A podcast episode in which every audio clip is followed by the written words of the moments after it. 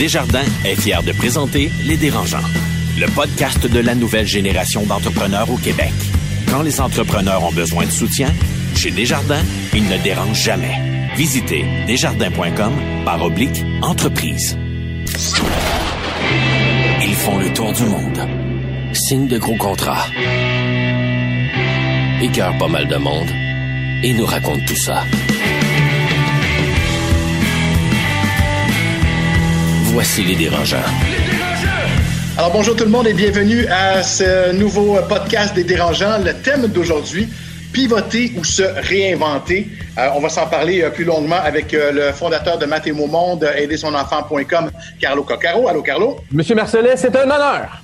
Et pareillement, le président fondateur de Biogénique, Étienne Crevier, est avec nous également. Salut Pat. Allô, Marie-Claude Duquette, présidente du groupe Triton aussi. Allô Marie-Claude? Aloha! Aloha! Et je tiens à vous dire qu'on est, l'enregistrement se fait le 20 mai. On est encore évidemment en pleine pandémie euh, et euh, ça va être super intéressant dans les prochaines minutes, entre autres, en ce sens-là, de parler à Louis Morissette, qu'on voulait avoir depuis longtemps et qui, là, j'ai envie de dire qu'on l'a au, meilleur moment parce qu'avec tous les défis euh, qu'il y a devant lui au niveau, entre autres, euh, de l'industrie culturelle, ça va être bien, bien le fun de lui parler. mais tout d'abord, vous dire aussi qu'on vous parle chacun de notre maison. Alors, c'est pas les studios euh, de C'est quoi ou quoi que ce soit. Là. Alors, j'espère que le son va être satisfaisant pour vous. On commence euh, à tout seigneur, tout honneur, comme on en a l'habitude, avec les coups de cœur, coups de gueule. Marie-Claude, j'y vais avec toi. Moi, cette fois-ci, j'ai un coup de gueule. Oh, c'est rare. oui, oui, oui. un gros coup de gueule euh, qui s'adresse à la société en général. Ouais. Dans les dernières semaines, j'ai vraiment été déçue de constater combien les gens ils peuvent être moutons euh, puis qui ont du mal à faire la part des choses. Écoute, on a toutes peur, on est toutes dans l'incertitude, on est toutes dans le même bateau, mais en ce moment, tout le monde, en tout cas, je pense que les gens font de leur mieux. Euh, on peut-tu arrêter de jeter des pierres? On peut-tu on peut-tu collectivement se donner une chance et arrêter de critiquer?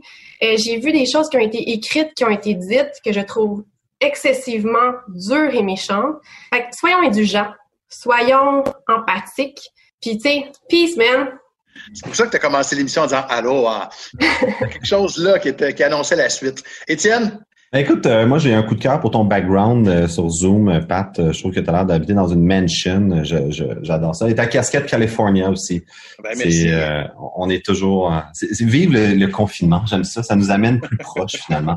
Mais non, sans blague, j'ai un coup de cœur pour une citation qu'un directeur d'école m'avait dit en secondaire 1 m'avait dit 80% d'entre vous, la job que vous allez faire plus tard n'existe pas encore.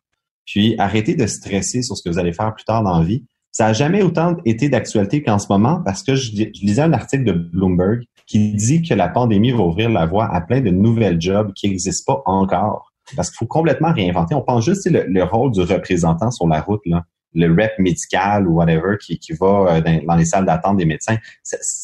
ils pourront plus faire ça, là. Je veux dire, ce, rôle-là, pour encore jusqu'à temps qu'on ait un vaccin, va devoir se réinventer. Puis l'article disait, dans le fond, c'est ça, ça va ouvrir la voie à plein de nouvelles jobs qui vont être, euh, dans le fond, des rôles soit de décontamination, que ça va remodeler complètement les espaces de travail, qui même, euh, il parlait que la société, l'urbanisme des villes va changer pour s'adapter finalement avec euh, ce, genre de, la situation, en fait, avec la santé publique. Donc, je suis un peu intéressé, je suis un peu excité de voir ce genre de nouvelles jobs-là qu'on va voir, quelle opportunité comme entrepreneur on va pouvoir mettre, embarquer dans nos entreprises. Euh, Amazon ont ouvert un poste de Chief Health Officer. Donc, euh, moi, je trouve ça vraiment génial d'en arriver là. Et tu as raison de le dire, c'est une période qui, euh, on n'arrête pas de parler d'une période angoissante, mais c'est vrai qu'elle peut être aussi bien excitante. Exactement. Un genre de reset, oui, tout à fait. Carlo, Ouais, moi aujourd'hui j'ai un coup de gueule et puis ça me fâche beaucoup ce que ce que je veux. Ça, vient toujours me chercher quand je parle de ça. On vit dans une époque extraordinaire. On est en 2020. Euh, moi je dis souvent mes gars qui vivent mieux que des les, rois du Moyen Âge en termes de confort puis bien-être, etc. Puis malgré tout, il y a du monde qui pense que la Terre est plate. Puis malgré tout, il y a du monde qui pense encore que les vaccins causent la trisomie ou l'autisme. C'est pas le cas? Non, c'est pas le cas. Il il y a des gens qui font la confiance, ils ont confiance à la science quand ça fait leur affaire. Mais quand on leur dit qu'il y a du changement climatique qui existe, principalement causé par l'activité humaine, ils disent, ah non, je pense pas que c'est vrai. pour je sais pas quelle raison. Ça, ça me fâche. Puis le lien avec la période qu'on vit aujourd'hui, c'est qu'actuellement, il y a des gens qui se mettent à chialer en disant ah ben là on fait tout ça pour sauver 223 personnes ou la grippe tue plus de monde. Non, c'est pas vrai. Pire, c'est Bill Gates qui investit pour faire de l'argent. C'est de la bullshit, c'est du n'importe quoi. Il n'y a pas de conspiration dans tout ce qui se passe faut faire confiance à la science. On vit mieux que jamais dans l'histoire de l'humanité. Puis on fait ça pour protéger les gens les plus démunis, les plus faibles, ceux qui sont immunosupprimés. Il n'y a pas de complot dans tout ça. Puis ça me fâche parce que on n'a jamais été aussi éduqués comme population, à tout le moins occidentale ou moindrement riche. Puis encore, on, est, on est comme humain, on est tellement idiots qu'on revient à régresser de façon catastrophique. Puis ça me fâche. je voulais le partager avec vous aujourd'hui. Bravo, bravo. C'est réussi, c'est réussi. Et, la preuve que la nature reprend ses droits, les amis. Aujourd'hui, j'étais dans le centre-ville de Montréal, sur la rue de la Gauchetière, devant la place Bonaventure. Il y avait une maman euh, canard avec à peu près une douzaine de petits canetons sur le trottoir qui avançaient. Ben non! Assez impressionnant quand même assez impressionnant. C'est parce que tu les écrasés ou... Euh? Non, non, non. je ne sais pas vers quel point d'eau ils s'en allaient, mais m'a dit qu'ils vont arriver fatigués en tabarnouche. Moi, j'ai eu un dindon sauvage dans mon, sur mon balcon arrière il y a quelques semaines à Laval. Ah ouais, hein? J'aurais ah écrasé tes canards. En tout cas. oh, on m'indique que Louis Morissette est prêt à entrer en jeu, les amis. Est-ce que vous êtes prêts pour la grande entrevue? Yes! Le podcast de la nouvelle génération d'entrepreneurs au Québec. Les dérangeants. Les dérangeants! Avant de passer à l'entrevue, voici un message de notre partenaire Futurpreneur. Les choix qu'on fait ont un impact sur le monde qui nous entoure. Tu as une grande idée d'entreprise, une idée qui pourrait changer et améliorer la vie de ton quartier, de ta communauté, de tous les Canadiens, et tu as entre 18 et 39 ans, Futurpreneur Canada t'aide à te lancer. Tu le sais déjà, développer un produit, créer un site web, ça prend du cash. Mais la bonne nouvelle, c'est que Futurpreneur est le seul organisme national sans but lucratif à offrir du financement pouvant atteindre 60 000 et également du mentorat pouvant aller jusqu'à deux ans et des ressources gratuites aux nouveaux propriétaires d'entreprise. De quoi te faire commencer du bon pied. Comme des milliers d'entrepreneurs, fais le choix de bâtir une grande économie canadienne. Pour être connecté à un représentant, contacte info à commercial futurpreneur.ca. les. L'entrevue de la semaine vous est présentée par Groupe RP. La pénurie de main-d'œuvre vous donne des maux de tête? Visitez la référence en chasse de tête au Québec. Groupe RP.ca. Ça fait un Christy de bouton qu'on voulait l'avoir dans les dérangeants. C'est maintenant chose faite. Celui qui a fondé KO TV en 2011, alors que tout le monde disait que l'avenir était ailleurs et qu'il fait avec succès d'ailleurs depuis. Allô, Louis Morissette? Allô, vous allez bien? Oui, ça va, merci. Louis, on va situer les gens. On est le 20 mai présentement. Si je te dis, à Louis, ça va bien aller, qu'est-ce que tu as me répondre en ce moment? Ah ben, je te répondrai. Je pense que oui. Je pense que c'est vrai que ça va bien aller. Est-ce que ça va bien aujourd'hui? Pas tant. Mais euh, oui, quand même, je pense que ça va bien aller. Puis je fais pas partie des gens qui, qui pensent que le modèle économique va se remodeler complètement. Il y a des petites choses qui vont changer, comme ça provoque des changements, mais de façon générale, je pense qu'on va revenir dans un écosystème euh, qu'on connaît. Euh, les, les, paramètres sont tellement forts, les guidelines sont tellement menés par des, des, des banques, des choses comme ça, que je pense qu'on va rester dans un système qu'on connaît bien. ça va aller. Mais concrètement, est-ce que tu perds beaucoup d'argent? Tu sais, à chaque mois, là, ta compagnie, elle perd combien? Ah, c'est, c'est difficile à dire. Euh, je te, parce qu'évidemment, moi, tu sais, je vends pas. Euh, c'est là que toute la, la, difficulté aussi d'avoir, euh, mettons, les subventions gouvernementales pour les employés, des choses comme ça. Tu dois démontrer que tu as une perte de, de 30 de 30% de ton revenu. Mais tu sais, nous, en production télé, mettons, janvier, février, mars, avril, c'est pas des mois où on avait beaucoup de production. Un petit peu de variété, mais pas de fiction, pas de film, pas de télésérie. Tes téléséries, t'es fait juillet ou euh, septembre, octobre. Fait que là, on a des, des, des grosses entrées d'argent. Peut-être quand tu arrivais pour dire, hey, nous on a, on, a, une perte cette année, on a un manque. Ben, selon tes chiffres, tu es à la même place que l'an passé. Non, mais oui, mais c'est parce que l'an passé, je savais que dans quatre mois, j'allais faire 5 millions. Là, je sais que je le ferais pas. Donc, euh, oui, c'est euh, oui, c'est plusieurs, plusieurs centaines de, milliers de dollars. En fait, ce matin, j'avais la, la, rencontre avec mon associé là, chez KOTV, puis on s'est dit que l'argent qu'on avait économisé au cours, mettons, des, des, des dix premières années, c'est la, dixième année de KTV. Quand on réussit à mettre un petit peu de côté, le coussin qu'on a ramassé en dix ans, on va le flober en un an. Ah oui, attends que ça. Ouais. Mais t'as l'air d'un gars, euh, Louis, qui, s'est mis sur la PCU, là. Écoute. Euh... Oui, oui, oui, full. oui, j'attends ça. Là, ben, ben, je regarde Netflix. Il n'y a plus rien à regarder. On a tout, on a tout vu, hein? Non, non, vraiment, on se bat, on, on, continue de se battre. On a, il y a encore, tu sais, il y a encore des activités, il y a encore des revenus, il y a encore des shows. Euh, on va faire plus de variétés de, de documentaires, de magazines.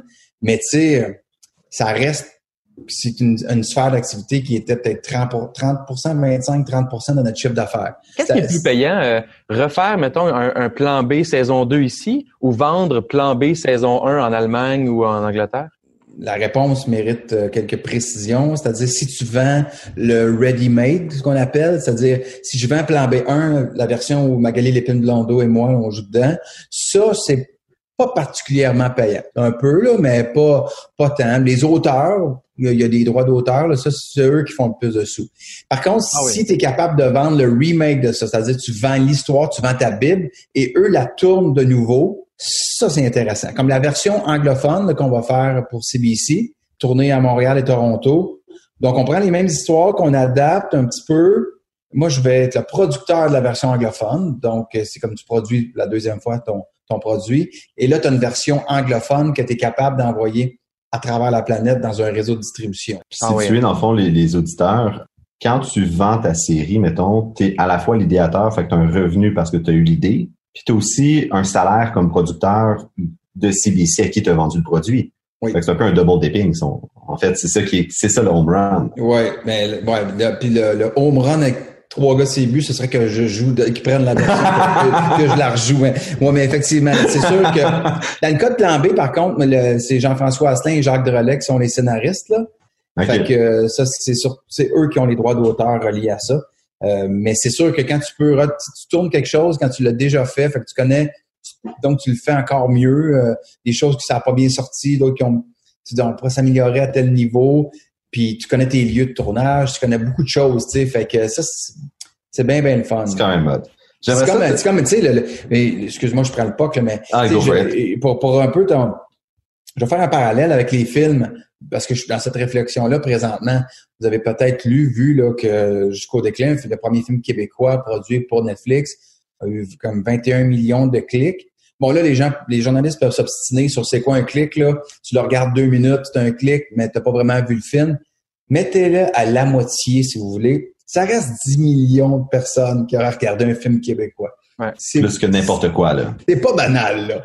Ben Donc là, tu te dis, waouh, je suis content pour eux. Là, moi, j'ai un film qui est fini. Il devait sortir le 15 juillet. Puis là, je me dis, est-ce que je m'en vais voir Netflix puis je leur vends? Parce que s'ils sont prêts à payer 4 millions et demi, 5 millions pour un film de genre qui savait pas trop le rendre. Il y avait un scénario, mais il, ne savait pas ce que ça allait donner au final. Il y a toujours un, risque. Là, tu vas voir le produit final avec un réalisateur qui s'appelle Ricardo Troggi, qui réussit pas mal toujours ses, films.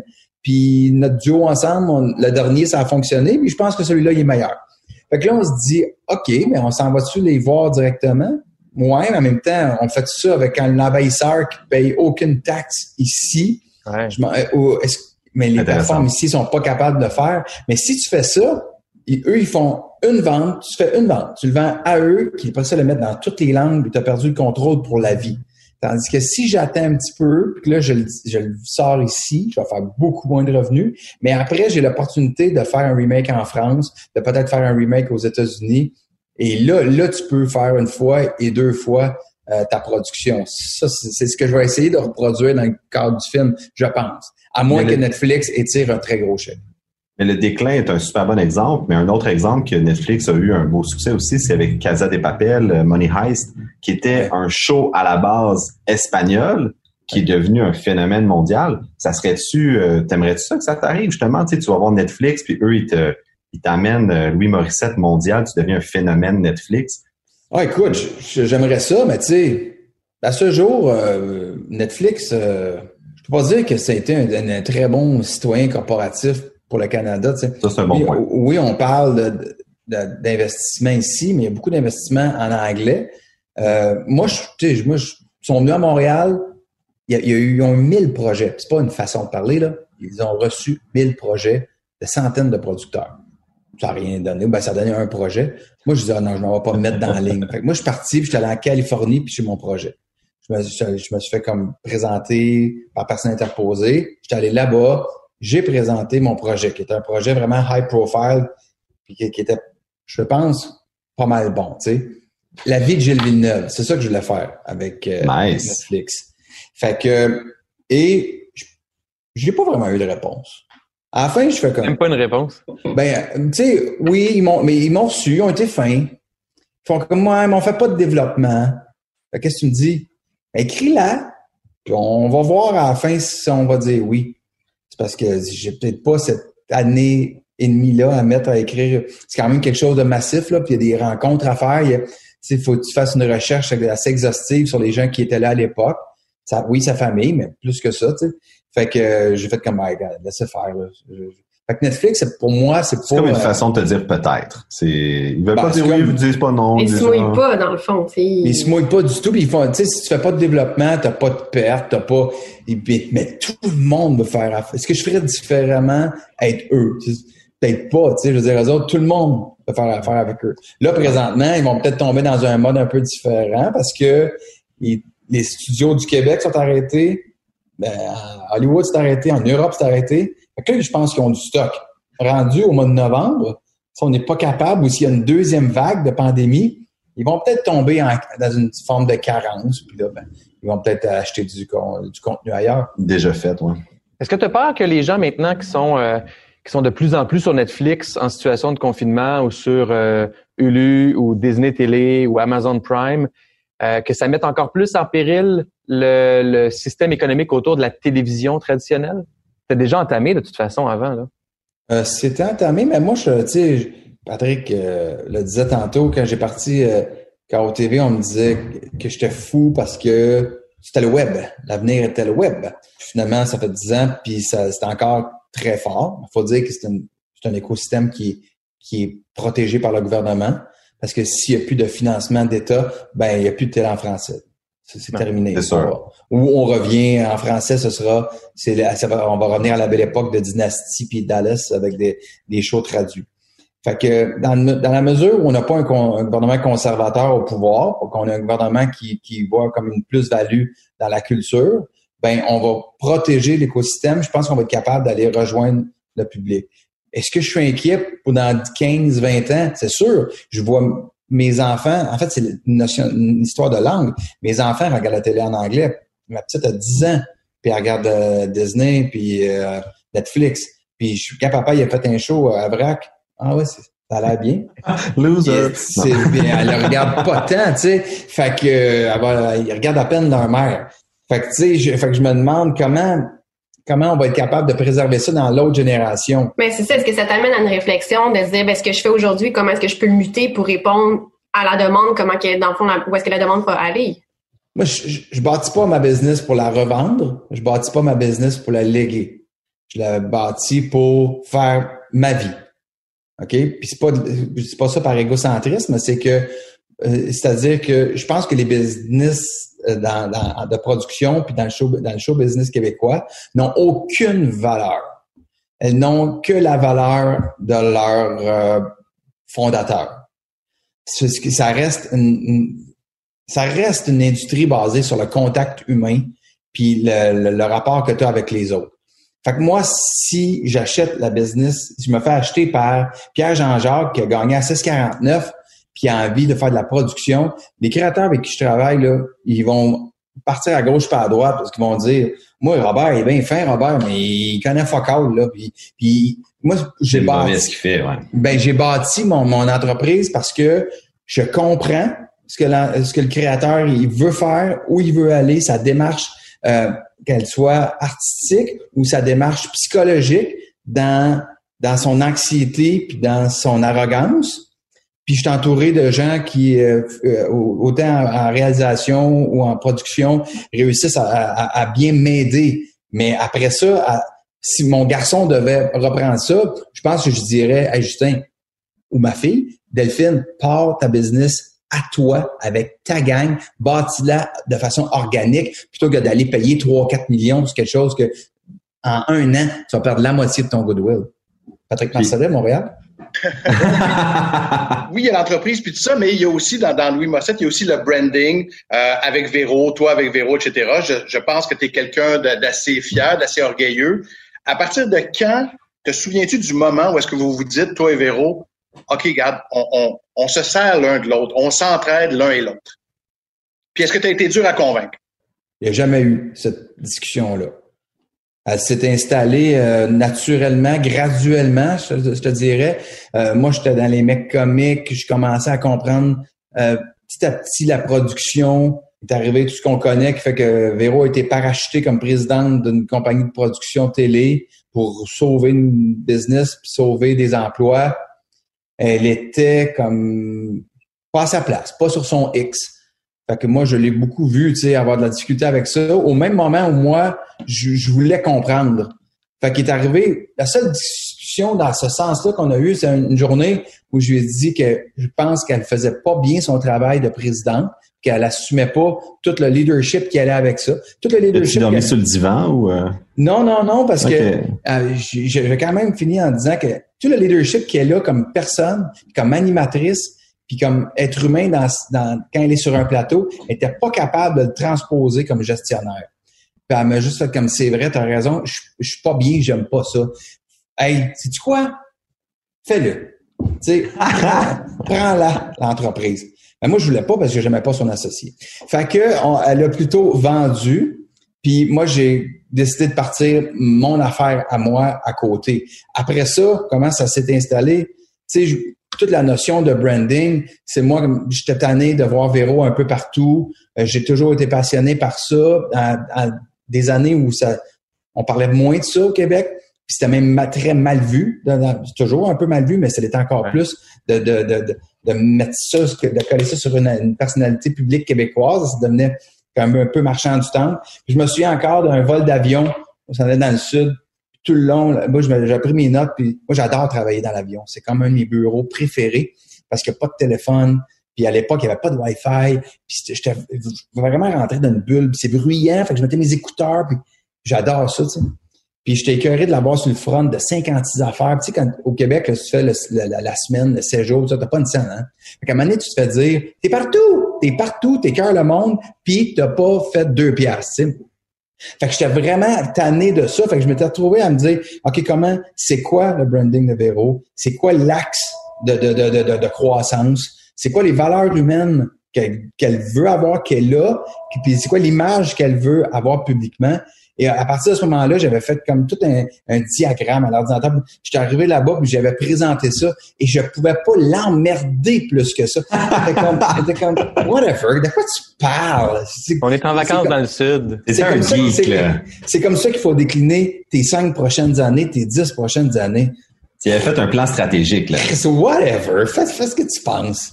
Et ça avait été la fin euh, de, cette conversation-là. Euh, Louis, tout le monde s'entend pour dire que le milieu culturel va probablement être le dernier à se, déconfiner. Je te lance la question, pourquoi est-ce qu'on pourrait fouler un avion présentement en mettant des gens avec des masques en les, en les surveillant, mais qu'on pourrait pas le faire dans un théâtre? Je sais que tu as eu euh, une tournée à remettre, là, fait que je te pose la question. Très bonne question. Je ne sais pas comment les, les, compagnies d'aviation vont faire. Est-ce qu'ils est qu'ils vont sauter une rangée sur deux? Euh, je, je sais pas, ça tu avoir quelqu'un dans ton cou. Fait que ça, je, sais pas assez la façon euh, qu'ils vont euh, opérer, mais j'imagine que s'ils font ça, les, les, prix vont être exorbitants. Mais tu sais, le, le, voyage de plaisance, le voyage d'affaires, le voyage d'obligation aussi, tu sais, t'as pas d'obligation d'aller voir un spectacle. Des fois, tu mm-hmm. pourrais avoir une obligation de, de prendre l'avion. Fait que tu vas y aller à contre-cœur. Mais moi, je le vois pas, là, des, des spectacles pour la prochaine année. C'est pour ça d'ailleurs que je on parle d'une salle de spectacle virtuelle, l'espace Youp, là, euh, que je travaille comme un fou présentement là-dessus pour essayer de développer un modèle qui économiquement fait plus ou moins de sens à court terme, mais je me dis qu'il pourrait me surprendre puis que et, et euh, et mener à quelque chose de durable, même après la COVID.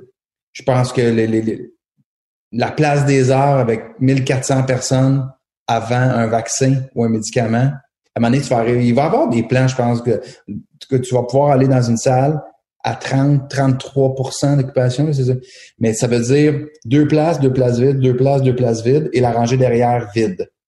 Euh, ouais, ok, peut-être, mais qui va les présenter? Qui va payer comme le frais de location, toutes les équipes techniques, le frais de publicité pour ça?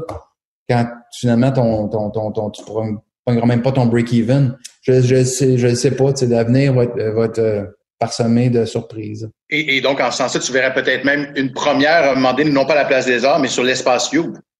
Ben écoute, moi, je, non. Je, je l'espace Youp, euh, l'espace Youp, je, moi, c'est sûr que je veux, je veux faire partie du regroupement des distributeurs de salles, de diffuseurs de salles au Québec. Moi, euh, tu sais, j'aime ça faire de l'humour, j'aime ça faire des spectacles. Il y a rien qui va battre le contact avec du public. Tout ce qu'on va faire à l'extérieur de ça sera un complément ou un substitut, mais jamais la vraie affaire. Fait que moi, je pense que tu pourrais. Le DVD est mort. Fait que peut-être que l'espacio pourrait rester dans un contexte de fin et non de début. C'est-à-dire que tout le monde fait sa tournée. L'écosystème de, de, de, des salles de diffusion en région va rester vivant. C'est important aussi d'aller voir des, des gens aux quatre coins du Québec. Mais à la toute fin, il y a des gens qui n'ont pas pu te voir, tu n'es pas allé dans leur ville, tu n'avais pas de gardien dans ce soir qu'ils sont venus, tu étais malade, tu n'étais pas là. X, ils veulent te voir pour une deuxième fois. Ouais, mais là, tu peux le voir. Euh, ça te tentait pas ce soir-là. Tu pourrais peut-être le voir sur une plateforme de diffusion comme ça. Ça remplace d'une certaine façon ce que tu avais là, comme un DVD ou quelque chose comme ça. Tu. Ça, c'est serait plus comme ça que je le, je, le vois. Ou des, des spectacles vraiment thématiques ou euh, il y, a des, y a des équipes sportives là, présentement qui se disent ah, est-ce que ça pourrait être une deuxième fenêtre?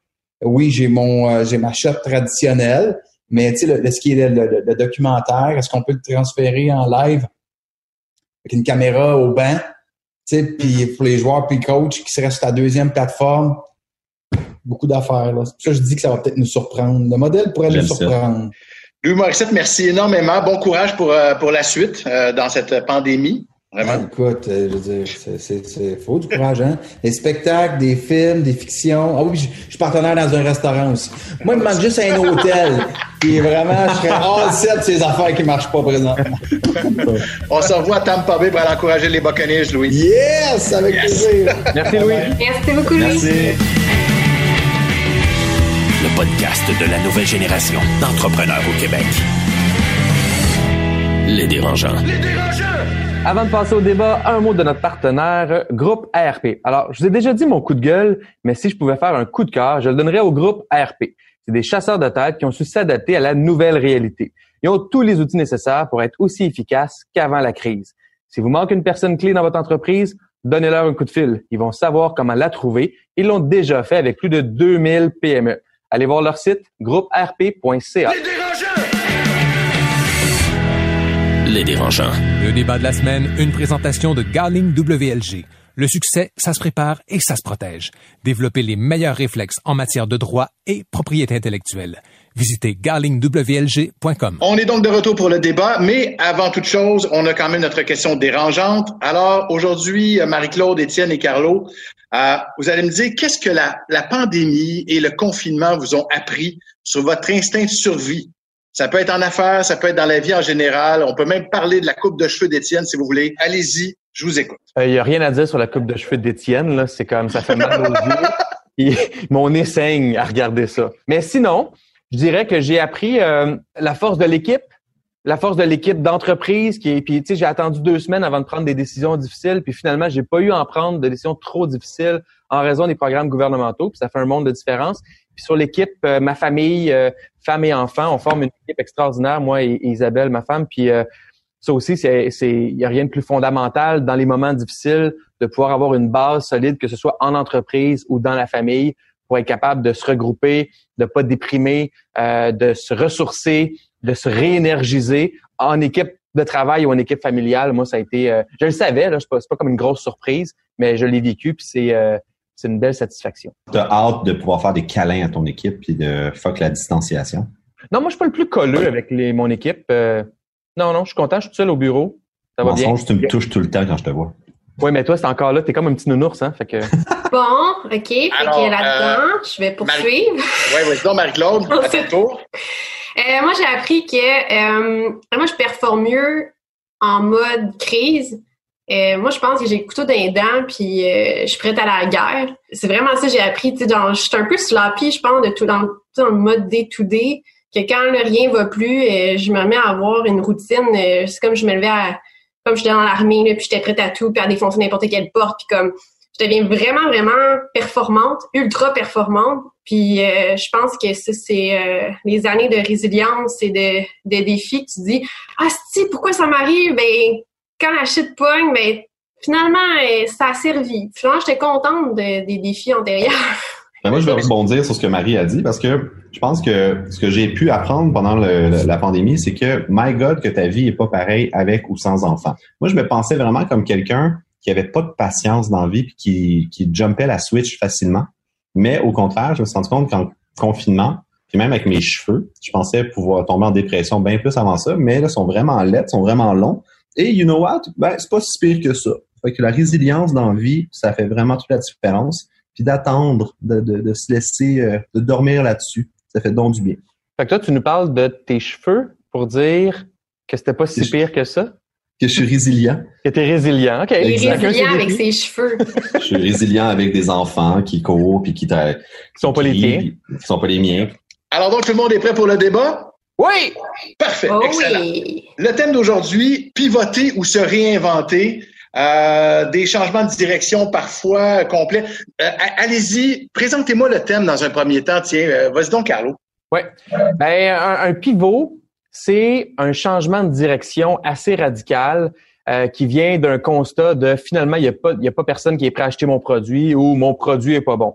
C'est comme si tu essaies d'aller en Floride puis tu te rends compte que tu es en train de longer le, Saint-Laurent puis tu vas le rocher percer au bout. Mauvaise direction, change de direction puis tu vas ailleurs. Un pivot d'entreprise, ben ça peut être euh, une idée de produit qui est bien bien bon dans ta tête, tu le montes, ça marche, mais finalement personne veut l'acheter. Mais en cours de route, tu t'es rendu compte qu'il y avait une autre idée ou un autre euh, un autre truc que tu pouvais faire qui était encore meilleur. Euh, puis là, tu pivotes puis tu fais autre chose.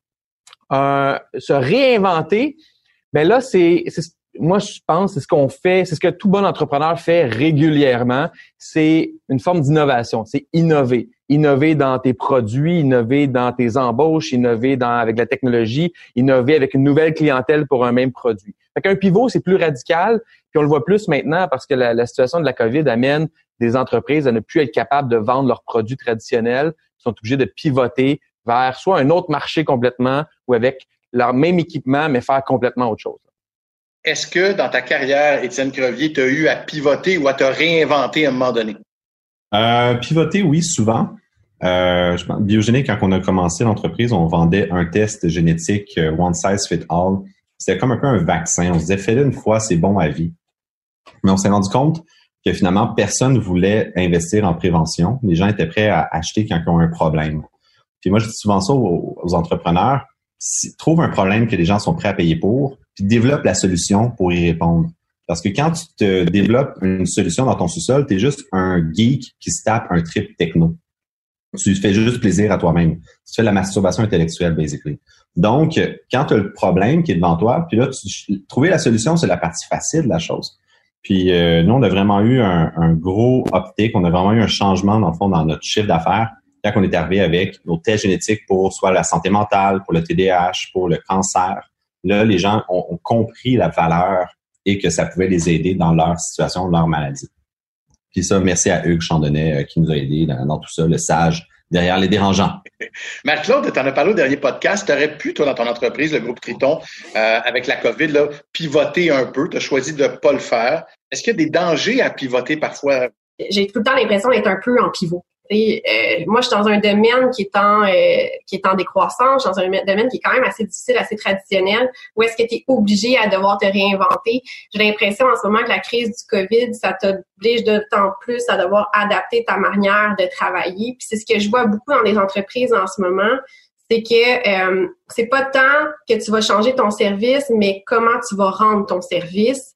Puis tu sais, je vais faire une analogie qui que, que je trouve intéressante. Tu on voit beaucoup les animaux s'adapter à leur environnement. L'environnement, des fois, change et ils doivent s'adapter pour survivre. Puis en ce moment, dans la crise du COVID, je pense que les entreprises euh, qui ne s'adaptent pas à l'environnement dans lequel ils sont vont mourir comme une sélection naturelle. Euh, c'est à ce point-là, je pense que là aujourd'hui, c'est comme le coup de pied au cul que certains des, des, des je pense que l'humain fondamentalement il manque de, tu sais, on n'est pas proactif. Des fois, on attend qu'il y ait une crise pour qu'on bouge. Puis je pense qu'en ce moment, il y a beaucoup d'entreprises qui vont justement soit s'adapter ou faire un pivot qui devait peut-être faire bien avant la crise, mais qui ne le faisait pas. Et bon, parce que, tu sais, moi, je suis la première, ah, tu sais, t'éteins les feux, t'éteins les feux, t'éteins les feux, puis là, mais finalement, il y en a, quand il y en a une crise de gros qui arrive, ben là, t'as plus le choix. Ben, c'est tellement vrai. Moi, moi, toutes les fois où j'ai de la difficulté ou des enjeux d'entreprise majeurs, c'est quand je vais, quand je regarde en arrière, c'est parce que j'étais sur le pilote automatique, parce que j'étais pas avec un sentiment d'urgence ou cette nécessité-là à me réinventer. On le voit, les entreprises euh, qui ont, certaines entreprises qui ont des difficultés maintenant, c'est certaines qui se sont pas réinventées dans les dernières années, entre autres avec des enjeux d'automatisation ou d'informatisation des procédés, mais vont avoir plus de difficultés dans le contexte COVID. Mais moi, c'était la même chose. Des fois, ça a été, euh, euh, on avait des, des partenariats de distribution d'outils technologiques pour les jeunes en difficulté ça allait bien, la business allait bien. Puis j'étais sur le pilote automatique. J'étais pas en mode on rebrasse les cartes, on essaie des nouvelles affaires, on brasse des nouvelles idées. J'en avais des idées, mais j'avais pas l'urgence de les mettre en application, ce qui nous a fait prendre un deux, trois ans de retard dans certains cas pour euh, qui nous a rendu plus dépendants à certains partenariats, qui nous a ralenti dans la conception de nos propres produits, de nos propres solutions. Puis deux, trois ans en termes de business, mais c'est des centaines de milliers de dollars que tu fais pas, ou c'est deux, trois ans que tu laisses à la compétition pour aller de l'avant avec des produits similaires aux compétiteurs. Puis moi, à chaque fois, ça a été, ça a été euh, comme frapper un mur. Puis tu sais, être, être le pilote automatique euh, en entrepreneuriat, c'est comme s'endormir sur l'autoroute. Ça va un temps, mais quand la première courbe arrive, tu frappes un mur puis ça fait mal.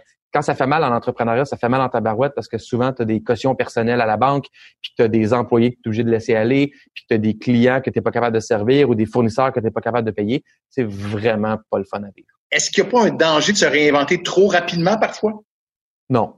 Non? Moi, je crois pas. Non. En 1943, là, les, cycles économiques puis la technologie évoluaient à un rythme que tu pouvais te réinventer aux 20 ans puis ta business marchait. En, en 2015-2020, c'est aux 2-3 ans qu'il faut que tu te réinventes constamment. Tes produits, tes services, il faut que tu te réinventes parce que le monde bouge tellement vite. La réalité de tes clients, qu'ils soient des, des individus, des familles ou des entreprises, leurs besoins évoluent tellement vite, entre autres à cause de l'évolution technologique, que tu peux pas évoluer trop vite. En même temps, il faut que tu aies des, modèles d'affaires qui fonctionnent avec tout ça, mais l'évolution et l'innovation, moi, je ne crois pas le faire trop vite, trop souvent. Ce que Carlo dit est complètement vrai, dans le sens, euh, on, le voit dans les statistiques, la durée de vie moyenne d'une entreprise dans le Fortune 500, qui est dans le fond le regroupement des 500 plus grandes entreprises au monde, la durée de vie moyenne euh, au début des années 80 était d'environ 35-40 ans. Euh, la durée de vie moyenne en 2018 était de 11 ans. Donc, toutes les, je pense que c'est dans le 8 entreprises du top 10, que ce soit Apple, Amazon, Facebook, ont eu, sont rentrées en bourse, ont eu une grosse capitalisation boursière après 2001. Donc, on n'a rien de avant. C'est vraiment toutes les, plus grosses entreprises qu'on voit aujourd'hui. C'est très, très, très récent. Euh, tu peux pas, comme entrepreneur, comme il dit, t'asseoir puis, puis faire de la business comme toujours. Puis la pire phrase en business, c'est de dire on a toujours fait ça comme ça, on va continuer de même. Mm. Ça, tu es sûr de foncer dans un mur. C'est clair. Un peu comme l'avait fait Kodak à l'époque jusqu'à un certain point. Mais ça, c'est un bon exemple. Pourquoi le iPhone n'a pas été inventé par Kodak? Et pourquoi est-ce que Garmin n'a pas inventé Waze ou Google Maps? Moi, ça me fascine. Il y avait tout. Garmin était les, les meilleurs GPS à voiture. Il y avait les maps, il y avait tout ça quand l'application est sortie, pourquoi, pourquoi Waze, c'est une start-up qui a inventé ça, pourquoi c'est pas Garmin? En tout cas, je vais m'emballer. Mais, mais et allons-y avec le contraire, tu sais, euh, pour rendre ça encore plus concret, quelles sont les entreprises que, que, qu'on risque de connaître qui vous ont impressionné de par leur manière de se réinventer ou de pivoter tout simplement? Marie-Claude, est-ce que tu as une entreprise qui te vient en tête ou... Euh? Tu sais, je pense qu'en ce moment, dans la crise du COVID, il y a plein d'entreprises qui ont fait des choses vraiment exceptionnelles. Tu sais, on va prendre Bauer qui s'est retourné vraiment rapidement pour répondre à un besoin. Pour, tu sais, moi j'ai trouvé ça. Euh, tu sais, ils se sont mis à créer des visières. Tu sais, ben, il y avait le staff, il y avait l'équipement, puis ils se sont mis à faire ça. C'est sûr qu'on parle. Moi, je parle en ce moment par rapport à la crise. Euh, il y a, oui, il y a des belles entreprises comme ça qui ont été capables de se revirer de bord puis de créer quelque chose d'innovant pour répondre à un besoin immédiat. Mais ça, c'est sûr que je trouve que c'est un pivot temporaire. On est vraiment temporaire, on n'est pas sur du long terme. J'avais entendu une histoire aussi de Facebook euh, dans les années où ils étaient en forte croissance, que tout allait super bien. ils se sont rendus compte qu'ils étaient en train de perdre la bataille du mobile. Les, téléphones mobiles, les téléphones intelligents prenaient le dessus dans les, habitudes de consommation du web des gens et eux n'étaient pas adaptés. Leurs affaires allaient super bien, là. ils étaient en croissance, les revenus publicitaires explosaient, mais euh, Mark Zuckerberg a, eu le guts de dire stop, on arrête tout développement et on passe les prochains six mois, la prochaine, prochaine année à adapter ce qu'on a pour le mobile. Donc, aucune nouvelle fonctionnalité, aucun test whatsoever. On, on fait juste un, un, un, shift important de tous nos efforts pour être sûr qu'on s'adapte en mobile. Ça, ça prend de la vision, mais la vision, c'est de la somme de connaissances, puis d'expériences, puis de tests. C'est pas du hasard, puis de la boule de cristal. Mais ça prend le guts, malgré tout, de dire, oh, ça va bien maintenant, mais si on continue, ça ira pas bien parce qu'il y a une falaise au bout de ma, au bout de mon autoroute, puis je roule à 125. Il va falloir que je tourne un moment donné. Des fois, il faut ralentir, tourner pour réaccélérer. Et c'est ces pivots-là, à mon avis, qui sont les plus difficiles à faire. En tout cas, pour moi, qui ont été les plus difficiles à faire parce que quand ça va bien, tu as une forme d'euphorie qui vient avec ça. Puis tu as l'impression d'être le roi du monde. Des fois, tu dis, ah ben non, mes décisions sont bonnes, ça va bien. Il y a surtout pas d'urgence de prendre des décisions difficiles c'est là qu'on peut s'endormir. Je vais donner dans l'agisme un peu. Je vous pose la question. Euh, tout à l'heure, euh, euh, Carlo t'a parlé donc de vision, évidemment, mais, mais aussi d'audace. est-ce que vous êtes trois jeunes entrepreneurs? Est-ce que c'est pas plus facile quand on est plus jeune de se réinventer, de pivoter aussi? ou est-ce qu'on est justement peut-être un peu plus audacieux? on a peut-être une vision un peu plus à long terme aussi? On devrait demander à Carlo parce qu'il est vraiment moins jeune. Ben, c'est vrai qu'en vieillissant, on devient plus conservateur, tu sais. Je vais prendre la balle. Moi, ce qui me, ce qui m'arrête plus, c'est les obligations familiales. C'est quand tu rien à perdre. Tu sais, moi, je me dis, quand t'es, euh, quand t'es Étienne, là, un éternel adolescent qui, euh, qui aura jamais de famille parce qu'il n'est pas le, qui est pas capable de tenir ses responsabilités. c'est clair que, non, mais c'est une blague, mais quand t'as, peu importe ton âge, si tu as 20 ans, 25 ans, 35 ans ou 55 ans, tu n'as pas de responsabilité autre que prendre soin de toi, il n'y en a pas de risque. Au pire, tu fais faillite, eh, who cares? Je veux dire, t'as pas, t'as pas une femme, des enfants ou je sais pas quoi. Moi, c'est plus ça que je trouve qui est, qui est un frein aux, aux, grandes décisions extrêmement risquées qui peuvent rapporter gros. J'en prendrais pas. Pas avant que mes enfants soient plus vieux, puis d'avoir un, un coussin financier qui éviterait de tomber en bas de la falaise puis de me retrouver dans un trois et demi euh, dans un dans un sous-sol euh, de, de Terrebonne. tu sais. Je, ne veux pas vivre comme ça, puis je prendrais pas ce risque-là. Comme j'en ai parlé dans des épisodes, j'ai commencé euh, tranquillement à investir en immobilier. Puis mon frère me disait, m'en est voyons donc, t'aimes-tu ça vraiment aller déboucher des toilettes de tes locataires? La réponse est non, j'aime pas ça.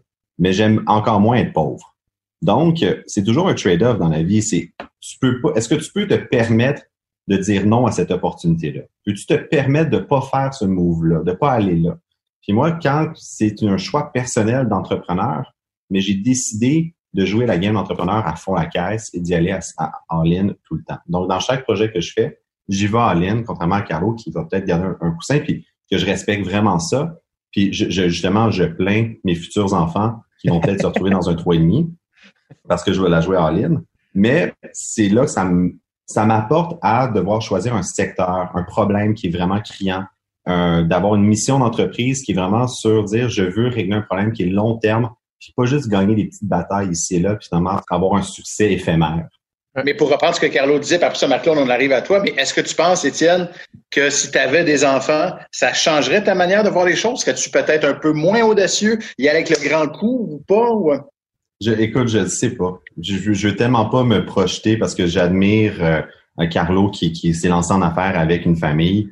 Puis euh, j'imagine que ça change complètement. Puis j'imagine aussi que la relation dans laquelle tu es, si tu une blonde, une femme, une mère de tes enfants qui te supporte, euh, fait toute la différence. Je me rappelle d'une étude qui avait faite à Carnegie Mellon qui disait que des hommes devaient résoudre un puzzle qui était impossible à résoudre et que ces hommes-là il y avait, dans le fond, une, proportion des hommes qui fait plus longtemps quand il y avait leur conjointe qui les supportait.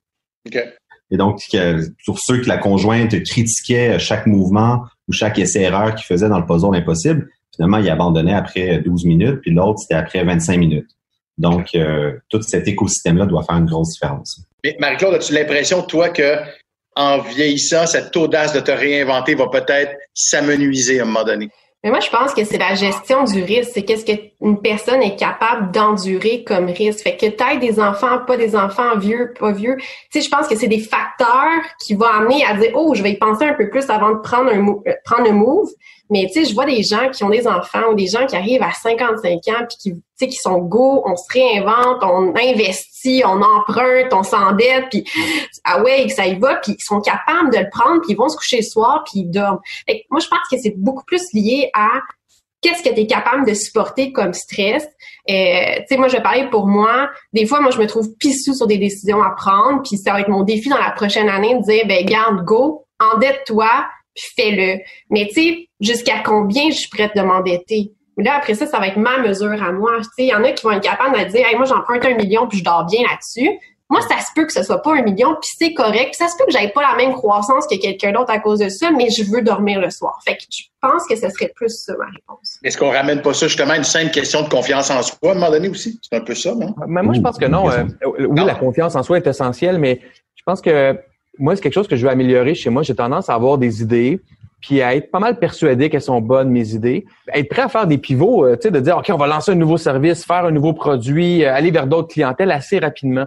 Ça, c'est très risqué parce que entre ce qui se passe dans ma tête puis la réalité puis l'exécution surtout de cette vision-là, je veux dire, il y, a, vraiment trois mondes. Les vrais pivots, à mon avis, ont pas besoin d'être ultra risqués non plus. Mais pour pas qu'ils soient ultra risqués, faut que tu fasses tes devoirs. Puis c'est là où des fois euh, on est paresseux, surtout les, les, entrepreneurs qui sont plus visionnaires, on est paresseux dans cette exécution-là des devoirs de tester, micro-tester les éléments d'incertitude de nos idées ou de ces pivots-là pour dire, OK, ça, c'est incertain. Est-ce que les gens sont vraiment prêts à payer 25 dollars pour tel item? Moi, je pense que oui. Mais teste-le. Une fois que tu l'as testé, OK, c'est moins incertain. Finalement, ils sont prêts à payer 35 ou 15. Parfait. Puis, ce pivot-là va devenir un pivot beaucoup moins risqué et presque assuré de réussir parce que tu as fait tes devoirs au milieu. Fait que, la notion de pivot, il a pas nécessairement avec une tonne de risque, vient surtout avec une tonne de devoirs qui doivent, qui doivent être faits et bien faits pour réussir ton pivot podcast de la nouvelle génération d'entrepreneurs au Québec. Les dérangeants. Les dérangeants! C'est quoi le problème?